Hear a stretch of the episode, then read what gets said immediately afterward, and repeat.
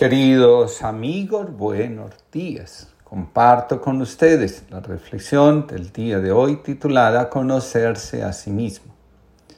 Quien se conoce a sí mismo también termina conociendo a su Dios. En la medida que nos vamos conociendo, también vamos conociendo aquello que sustenta, dirige y da sentido a nuestra vida.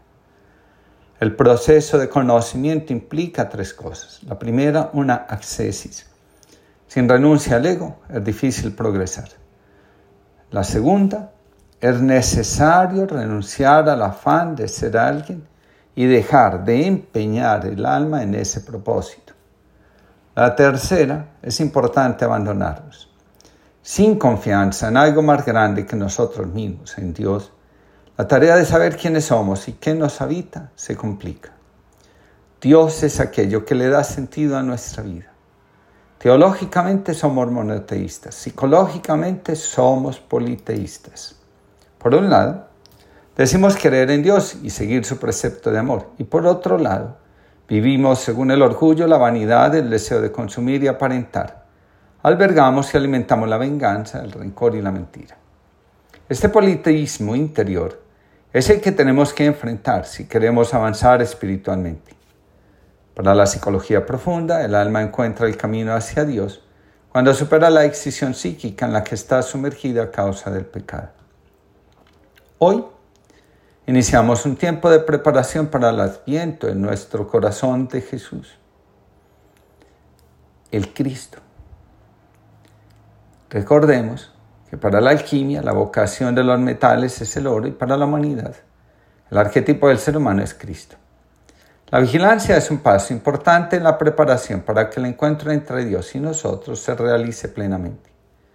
El viaje al interior, al corazón, para saber qué hay dentro de él, es fundamental para que realmente Cristo habite en nosotros y nosotros en él. En el corazón habita el bien y el mal. Muchos ignoran que ambos están presentes y actuando en nuestra vida. Mientras más luminosa aparenta ser una persona, más grande es su sombra. Quien se considera un ser de luz, en realidad, está viendo la confusión creada por sus propias tinieblas. Una vez el sultán iba cabalgando por las calles de Estambul, rodeado de cortesanos y soldados.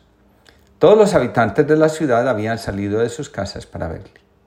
Al pasar, todo el mundo le hacía una reverencia, todos menos un derviche harapiento. El sultán detuvo la procesión e hizo que trajeran al derviche ante él. Exigió saber por qué no se había inclinado como los demás. El derviche contestó, que toda esa gente se incline ante ti significa que todos ellos anhelan lo que tú tienes, dinero, poder, posición social. Gracias a Dios esas cosas ya no significan nada para mí. Así pues, ¿por qué habría de inclinarme ante ti si tengo dos esclavos que son tus señores?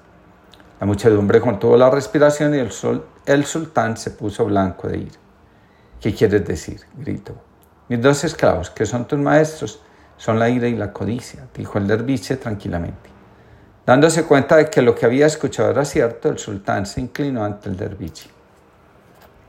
La vigilancia del corazón permite que el ser humano sea capaz de diluir lentamente las resistencias que desde su mente y su corazón pone a la realización de su destino. Un corazón limpio supera más fácilmente la neurosis que un corazón perturbado. La psicología profunda enseña que la neurosis es la expresión de la resistencia del ser entero al llamado que la vida le hace a ser el mismo, a conquistar su individualidad. En medio de una cultura traumatizada que aplaude más la diversión y el espectáculo que la autenticidad, ser uno mismo, resulta ser un trabajo contracultural.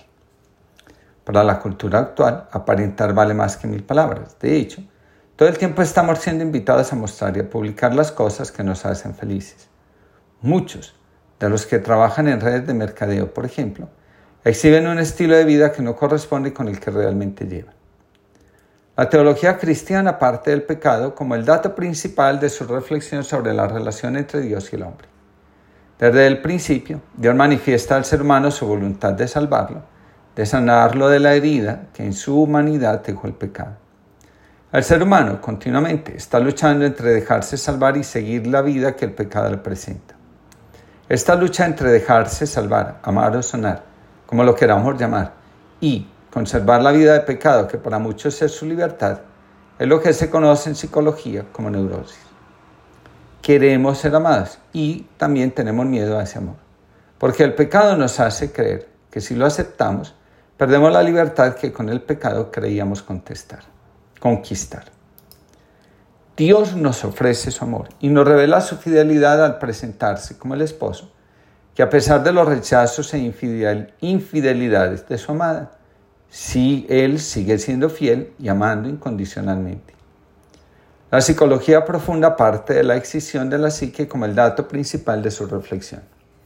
La decisión psíquica se produce cuando el ser humano se relaciona simbióticamente con otro perdiendo de vista la conciencia de su propia individualidad y destino. En constelaciones afirmamos que una experiencia vivida en la infancia hace que el niño abandone su lugar de hijo y se identifique o tome el lugar de un miembro del sistema familiar que se considera débil, excluido vulnerable. Aquello que nos impactó profundamente termina convirtiéndose en la dinámica principal de las relaciones que establecemos en la vida adulta. Cuando nos salimos de nuestra constelación, podemos sentir que tenemos el camino despejado para ir hacia nuestro destino. De nuevo, dice Javier Lema Suárez, el proceso de individuación supone la posibilidad de devolver al hombre a la unidad perdida, la integración en un todo único y coherente, de las instancias que constituyen su estructura psicológica.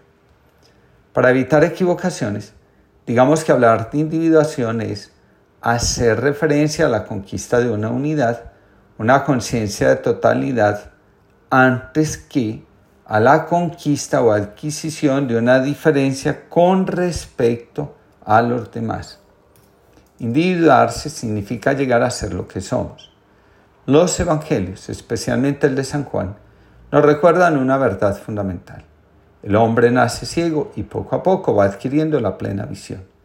Cuando conocemos a Jesús y lo dejamos entrar en nuestra vida, podemos decir a ciencia cierta que vemos.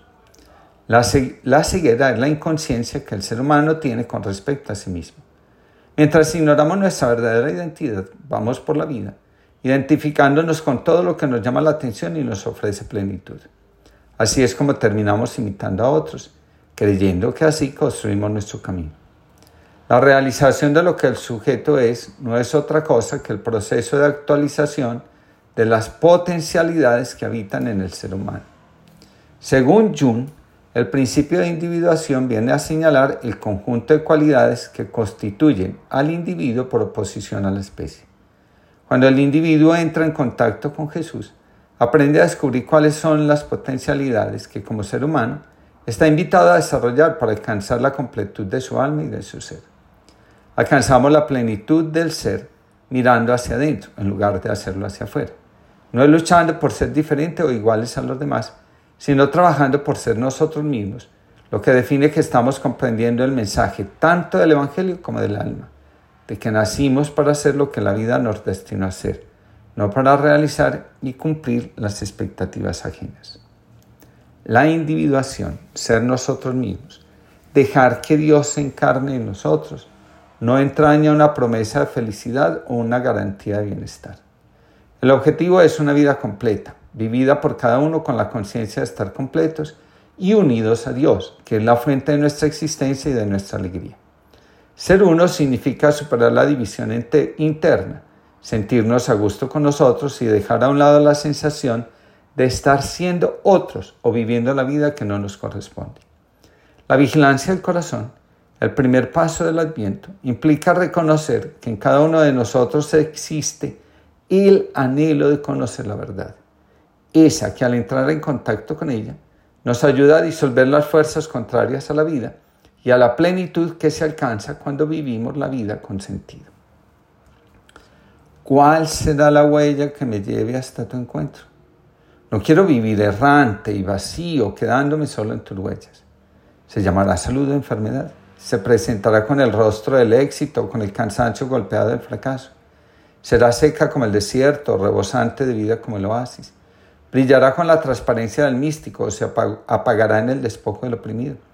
Caerá sobre mí como un golpe de látigo, o se acercará como caricia de ternura. Brotará en comunión con un pueblo festivo, o en mi indecible soledad original. Será la historia brillante de los libros, o el revés oprimido de la trama. No importa cuál sea el camino que me conduzca hasta tu encuentro. No quiero apoderarme de tus huellas cuando son reflejo fascinante de tu gloria, ni quiero evadirlas fugitivo cuando son golpe y angustia.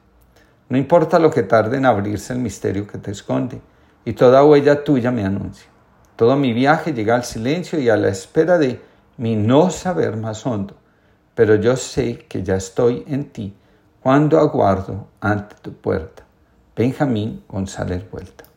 Que tengamos todos una linda jornada y que durante esta semana sepamos vigilar el corazón para que lo vayamos preparando lentamente al nacimiento de Cristo en nosotros.